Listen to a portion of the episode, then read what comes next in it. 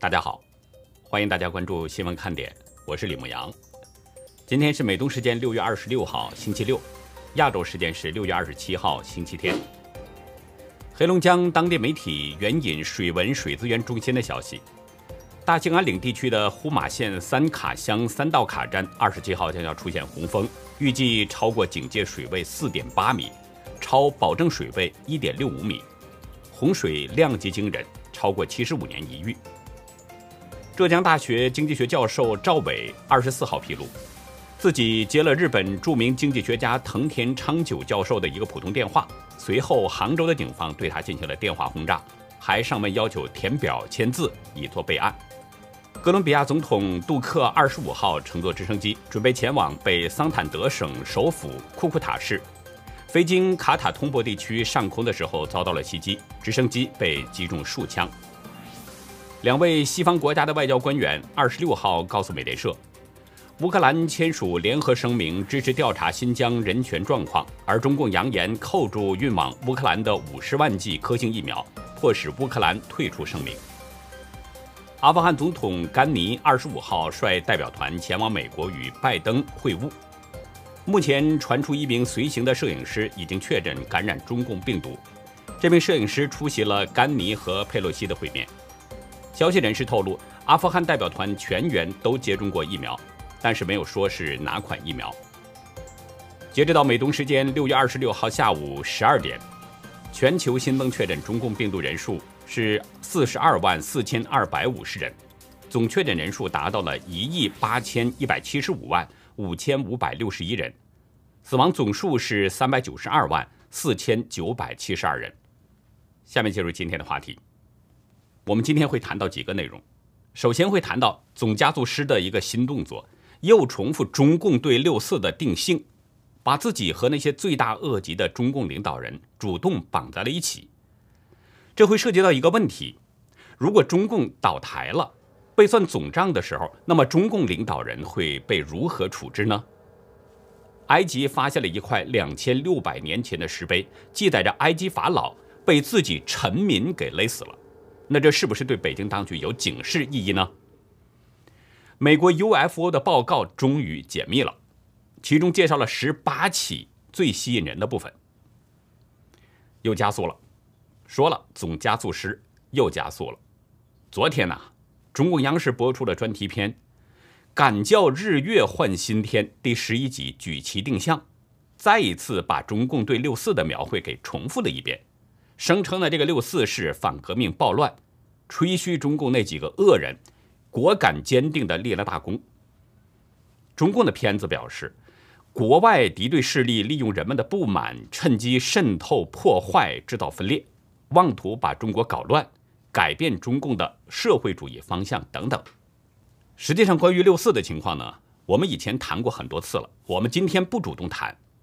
其他的兄弟媒体也多次曝光中共在六四的这个大开杀戒。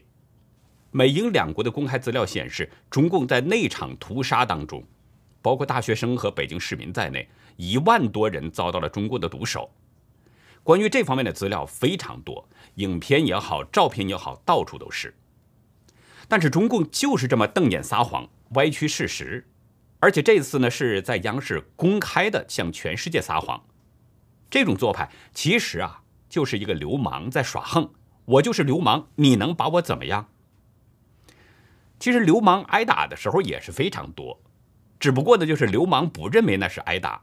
就像举个简单例子哈，人认为猪圈是肮脏的，可是猪他认为呢，自己是在享受天堂生活，一个道理。而且我们都知道，等待流氓的下场，很多都是我们肉眼可以看得见的。实际上，我觉得呀，北京当局真的是蠢到家了，因为他对江泽民等人的美化吹嘘，就是在主动把自己跟他们这些罪大恶极的中共领导人绑在了一起。所以我估计，将来中共死翘翘那一天，北京现任当局的下场也不会好。我相信咱们都能看得见这一天，因为现在就是天灭中共的时候嘛，中共折腾不了几天。昨天晚上。中共呢是原计划在鸟窝国家体育馆要举办大型的焰火，谁想到突然下起了暴雨，还夹带着冰雹，最终是等到晚上十点，憋屈了很久，这个焰火才放出来。从网络的影片看啊，北京当时的那个冰雹下得很密，砸到地上是四处乱溅。有网友还给我传来一段影片，是下过冰雹之后，显示地下已经积了厚厚的一层冰雹。你看，看看啊，这么厚。这是夏天还是冬天呀，兄弟？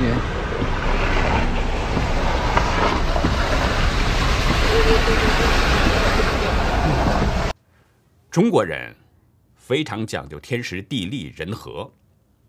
中共想百年搞这么个庆典，偏偏天公不给面子。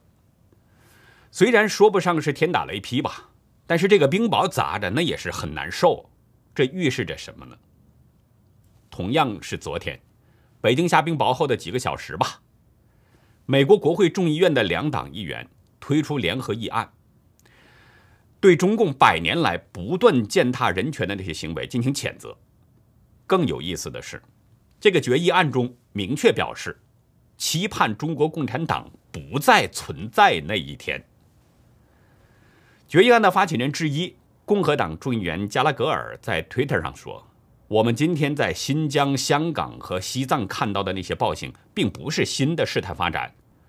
从最先开始残暴对待本国民众，就被牢牢嵌入了中共的核心 DNA。为了看清党在朝哪里走，我们必须首先看清他的过去。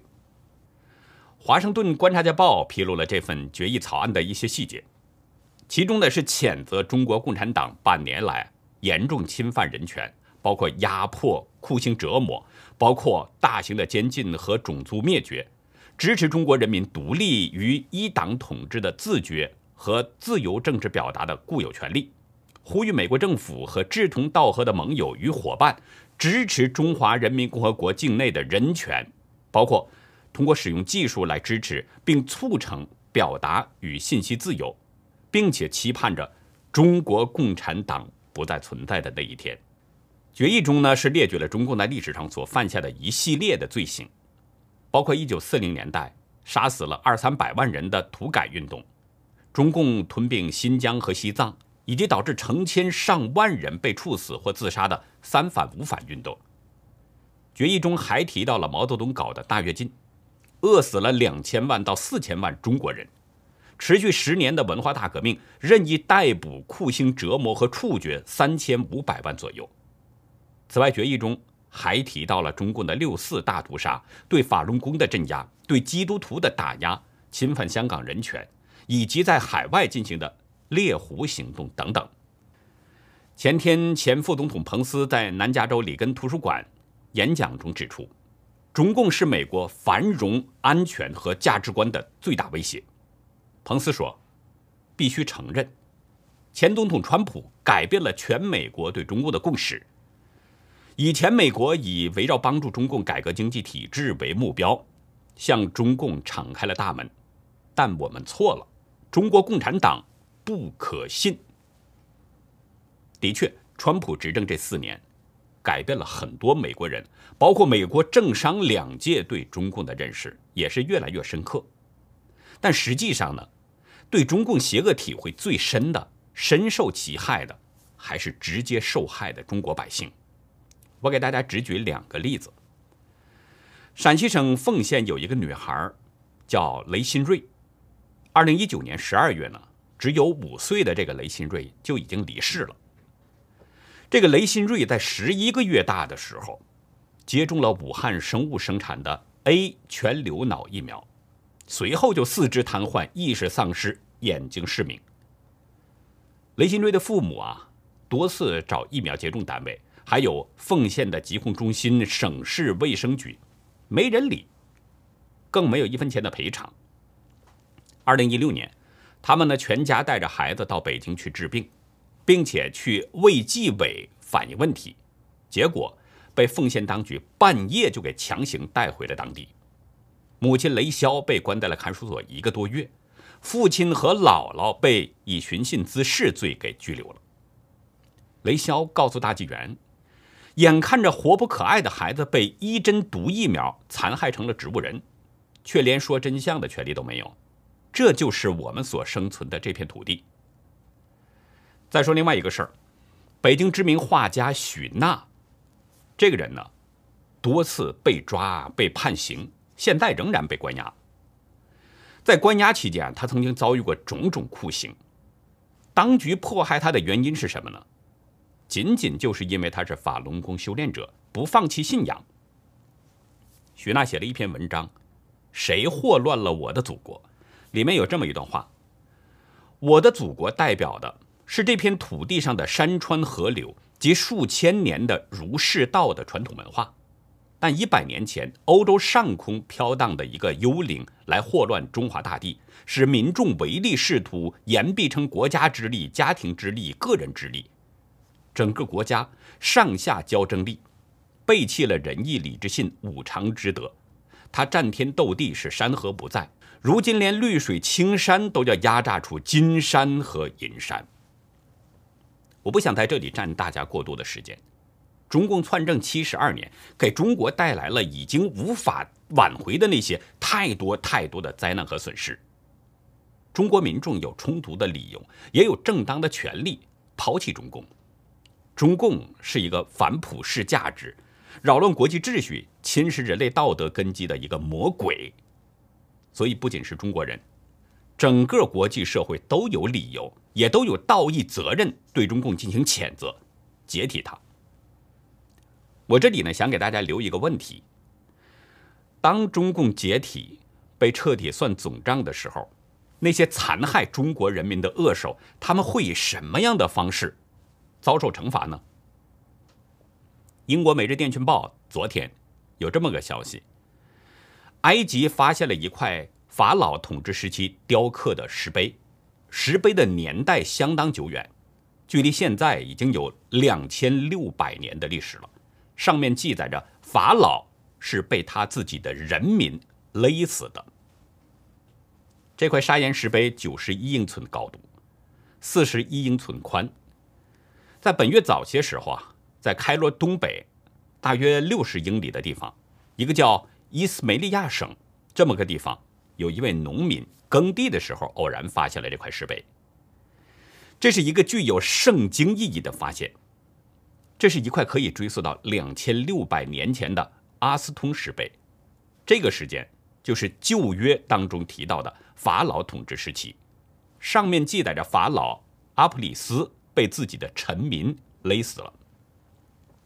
埃及旅游和文化部秘书长穆斯塔法瓦齐里，他声明表示，这块石碑似乎与公元前五百八十九至五百七十年间的在位的法老阿普里斯领导的埃及东部的军事行动有关。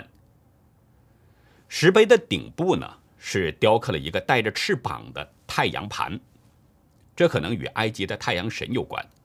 下面就是阿普里斯的代表和十五行象形文字，目前考古学家正在努力的翻译碑文。每日邮报报道说，公元前五八九年，普萨姆提克二世去世了，他的儿子也就是阿普里斯成为了法老，他是第二十六王朝的第四位统治者，被称为瓦西布尔海布尔，在旧约当中是称为霍夫拉。但是阿布里斯的统治呢，出现了内部纷争和军事失败，被巴比伦人给摧毁了第一圣殿，随后又发生了军事政变，引发内战。有许多埃及人呐，是支持在公元前五七零年宣布自己为法老的阿马西斯二世。被称为历史之父的希腊作家希罗多德认为，战败的阿普里斯回到了埃及的古都孟菲斯。在那里，复仇的臣民将他勒死，并且将他与他的父亲埋在一起。人们都知道一句话：历史是一面镜子，可以借古鉴今。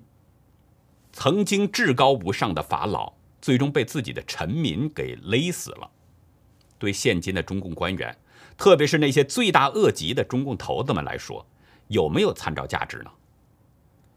我们再来把目光。转向美国这边，明尼阿波利斯前警官德里克·肖文昨天有了最终定论了。法庭判他在监狱服刑二十二年半。法官表示呢，这个决定是基于法律，而不是情绪或舆论。肖文呢，没有表现出任何情绪。根据明尼苏达州的量刑法律，肖文在服完三分之二的刑期，也就是十五年之后，可以获得假释，甚至呢可能会因为表现良好而获释。肖文今年四十五岁，如果只服刑十五年的话，出狱的时候已经是六十岁了。宣判之前呢，肖文是打破了长达一年多的沉默，向弗洛伊德的亲属表示了哀悼。肖文的母亲也第一次公开发言，他请求法庭能够宽大处理，因为自己的儿子是个好人。宣判之后，肖文立刻被送到了橡树园惩教所，目前呢也不清楚这是不是就是肖文最终服刑的地方。原告律师本克伦普表示，这是一个历史性的判决。拜登呢，在听到了这个消息之后，在白宫对记者表示，根据法律来看，这个量刑似乎是合适的。就在法庭宣判的同时，法庭外面聚集了不少人，有的呢是举着标语牌啊和旗帜，有的在高喊“黑人的命也是命”。许多人希望将肖文是判处更严厉的刑期，甚至最高法定的那个刑期四十年。其实二十二年半的刑期啊。这已经是警官没有使用致命武器出现命案的最长刑期之一了。但是，尽管这样，案件宣判之后，明州总检察长基斯·埃里森仍然感到不满意。他说：“判决不是正义的，呼吁改革。”另外，好莱坞的一些明星也是纷纷表示判得太轻了，甚至还有人爆了粗口。不过，就在肖文被判刑的前一天。纽约市的弗洛伊德塑像遭到了污损，被毁损的雕像上被人涂上了极右翼团体爱国者阵线的名字。而据法新社报道，爱国者阵线在二十三号也破坏了位于新泽西州纽瓦克市的弗洛伊德青铜雕像，向脸上喷涂了黑漆。纽约警方发布了一段录像，有四个人是出现在纽约布鲁克林这个区呢案发现场。有人手里边是拿着喷漆罐。福克斯报道说，警方正在调查这四名嫌疑人的动机，并且已经开始进行通缉了。纽约州长库莫在推文中表示，州警察部队的特工将提供帮助调查。纽约市长白思豪也推文表示，将把这些懦夫绳之以法。肖文这个案子一直吸引着很多人的关注。因为这起案件曾经导致明尼阿波利斯和其他地区发生了一些暴力事件，连续几周的暴乱、纵火和抢劫等等这些暴力活动，给当地造成了至少几千万美元的损失。不仅如此，这起事件在全美国引发了左翼示威、骚乱和暴力活动，呼吁当局呢说停止向警察提供资金。随后我们看到，美国几个主要的城市就响应了这个削减警察预算的呼吁。使街头警察的数量明显减少了。但是，一年多之后的现在，美国全国范围内的犯罪率在飙升。美国保守派网站红州表示，街头警察减少了，随之而来的是许多美国人的生命被夺走了，还有更多人处在危险之中。在弗洛伊德案引发暴力抗议之后，在民主党管理的城市当中，左派利用这个事件是大幅削减预算。推动减少警察的人数。《纽约时报》引述华盛顿政策研究所警察执行研究论坛的数据，通过对大约两百个警察部门的调查显示，从二零二零年的四月到今年的四月，退休人员增加了百分之四十五，辞职的人数增加了百分之十八。跟二零一九年相比，仅仅纽约市二零二零年的退休人员就增加了一千多人。从一千五百零九人跃增到两千六百人。明尼阿波利斯的现役警察从九百一十二人减少到了六百九十九人。警察人数的减少，很大程度上给凶杀犯罪提供了合适的土壤。二零二零年全年，美国的凶杀案总数跃升了百分之十八。跟二零二零年相比，今年前六个月，美国六个主要城市的谋杀案。受害者当中黑人的占比是很大的，比去年同期大幅上升。美日电讯报对巴尔的摩、芝加哥、密尔沃基、匹兹堡、洛杉矶和其他城市的数据进行了收集分析。数据显示，芝加哥的谋杀案，黑人受害者的比例从去年的百分之七十增加到今年的百分之八十一。芝加哥太阳报的数据显示，从今年的一月一号到六月二十二号，芝加哥至少发生了三百一十七起凶杀案，而去年同期只有二百九十五起。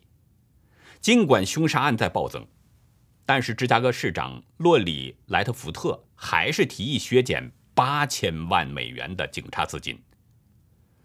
从一月六号到六月十四号，巴尔的摩市的黑人居民占据了凶杀案受害者总数的大约百分之四十五。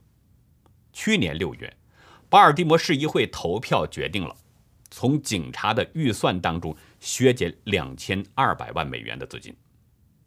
威斯康星州的密尔沃基凶杀案增加幅度更大。从去年的一月一号到六月十七号，巴尔的摩市有七十五起凶杀案，但是今年的同期已经上升到了八十七起。这个凶杀案的比例从百分之六十跃升到了百分之九十。今年的一月到四月，匹兹堡的非裔美国人占谋杀案受害者的百分之九十。可是去年同期，黑人占受害者的比例仅仅是百分之六十。我们再来关注另外一件事吧，就是美国关于 UFO 报告的事儿。昨天，美国终于公布了 UFO 报告，其中呢是记录了2004年到今年美军飞行员目击的144次 UFO 事件。不过呢，美国情报部门的这个报告啊，有点像打太极。既没有正面证实，也没有否认。报告呢，为这个不明飞行物事件啊提供了几种可能的解释，包括什么空中杂波呀、自然大气现象啊，还有美国政府绝密计划呀，以及外国对手系统或者是外国对手等等等等。当然，也为其他解释敞开了大门。这份报告当中呢，最吸引人的部分是关于十八起 UFO 事件。报告表示，这些不明物体有不寻常的移动模式或飞行特征。一些 UFO 在高空中有时保持静止，或是呢逆风移动，有时突然动作，有时以相当高的速度移动。这些 UFO 没有显示出明显的推进力，使用了超出美国或者是其对手已知能力的技术。报告认为，这很有可能。这些 UFO 不来自地球，是外星飞行器。报告还提到了八十起不明物体，被美国政府多个监测装置都监测到了。大多数 UFO 干扰了美军的军事训练，一些 UFO 就聚集在美国的军事训练和测试场地周围。有一些 UFO 还展示了先进的技术。在少数情况下呢，在目击 UFO 的这个同时。美国军机系统探测到相关的无线电射频，UFO 展示了某种加速能力，甚至具备隐身能力。报告表示，不明空中现象威胁飞行安全，甚至可能威胁国家安全。国防部的 UFO 特别工作组有十一份记录在案的实例，显示飞行员与 UFO 擦身而过，相当惊险。可是问到这些事件是不是可能与外星人有关的时候，美国情报部门却没有明确说法。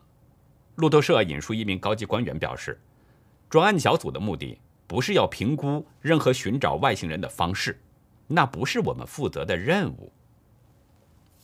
美国情报部门究竟是真的没有掌握，还是不愿意公布真相呢？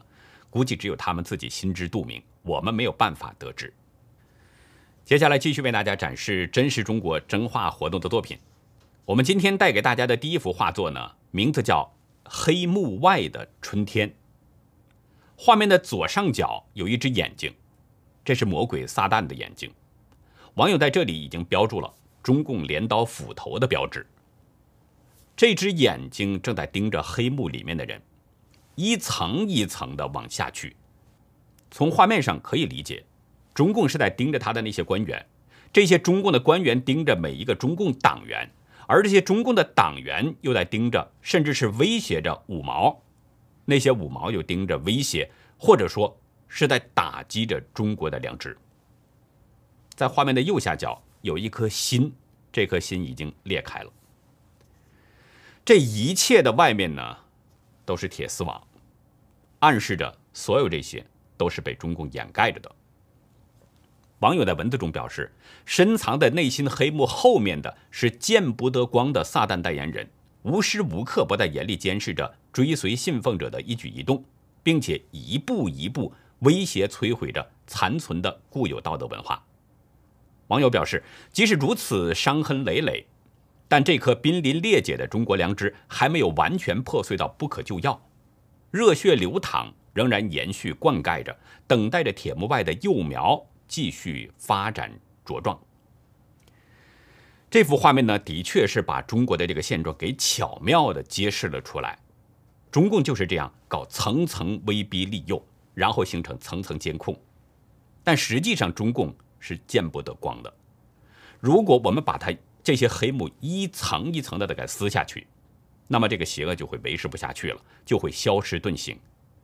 这也是我们不断鼓励大家呢。都能够勇敢的发声，从不同的层面、不同的角度来揭露中共的原因。第二幅画作呢，叫《坚持信念》，这是一位马来西亚只有十七岁的一位年轻朋友创作的。这位朋友在文字中介绍的比较详细。他说呢，左下角这个黎明会到以及中共必灭，这些都代表着中共灭党以后，自由会随着黎明而来。接着呢，就是图中的数字。他说这串数字其实是“愿荣光归香港”的数字化歌词。图中在墓碑上的镰刀与斧头，就代表着中共在破坏着这些墓碑，试图抹去天安门事件的历史。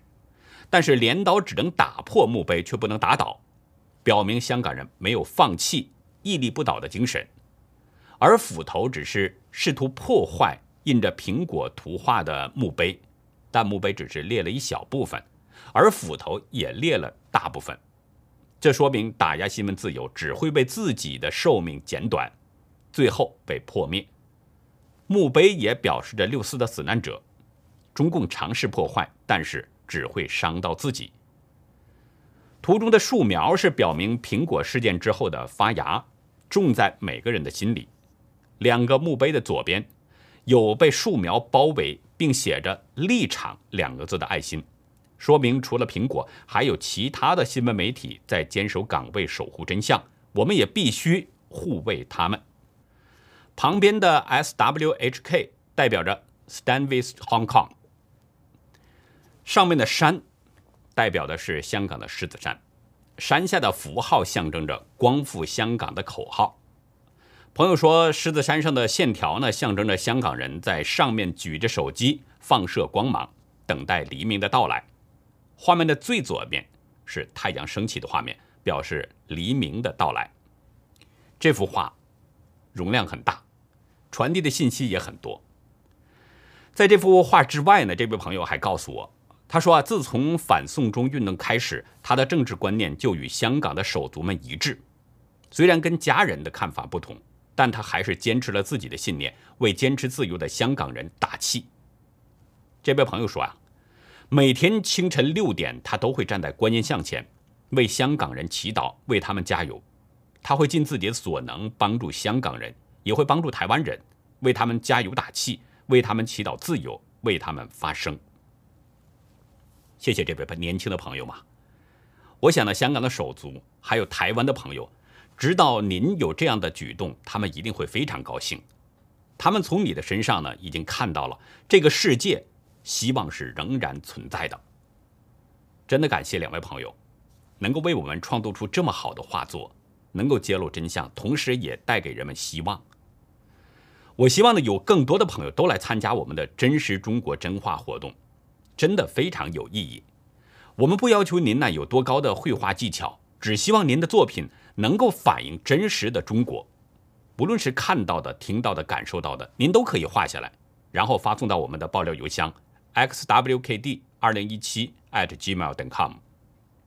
我们会在节目当中进行展示，然后上传到优乐客网站。以前所展示的每一幅作品呢，已经全都上传到了优乐客网站。没有看到的朋友可以到优乐客去观赏，并且呢，为您喜欢的作品进行点赞。另外啊，大家在投稿的时候呢，请您也像今天这两位朋友一样，介绍一下画作的内容，这样可以帮助我们更好的理解画作，不会产生歧义。如果是在别人作品之上进行的创作，请一并说明原作出处。还有原作者的姓名，这样呢，既是对原作者的尊重，也避免我们出现侵犯版权的情况。还有一件事就是，我们为台湾加油集气活动还有三天就结束了，没有投稿的朋友，请抓紧时间，不要错过这个机会。我们希望您呢，用最简短优美的文字，向台湾遭受疫情的民众送上祝福，为那些一线抗疫的人员加油打气。字数就要求在一百字以内，题材不限。您的作品呢，请寄送到新闻看点的另外一个邮箱 newsinside 零零 at gmail 点 com。newsinside 这是新闻看点的英文名字。我们会把所有的作品都上传到优乐客网站，然后根据大家的点赞数量，选前十篇作品在节目当中读给大家听。希望大家呢能够踊跃的参加我们这两个活动。在印象当中吧，大概是在一九九零年代，在我们老家附近呢有一个市场，我遇到过一位摆地摊的，在他的这个前面地面上就有一张纸，上面写着“不用问，我知道你姓什么”。我比较好奇啊，就在旁边看了一会儿，果然连续几个人都被他说出了姓氏，我也是其中一个。当时觉得这个人哎挺有本事。可是等到后来啊，我看的东西多了，接触的东西比较多了，发现呢，他的本事啊，比他大得多的人大有人在。在今天的历史看点，就跟大家分享“两花透两命”这个故事。欢迎大家到优乐客会员区了解更多。我们的会员网站网址是 http: 冒号双斜线牧羊兽点 com，还有一个是 http: 冒号双斜线 youlucky 点 biz。那好，以上就是今天节目的内容了。如果您喜欢新闻看点，请别忘记点赞订阅，同时呢，可以帮我们把这个频道帮忙转发出去，让更多的人能够看到我们、听到我们的声音。感谢您的帮助，也感谢您的收看，再会。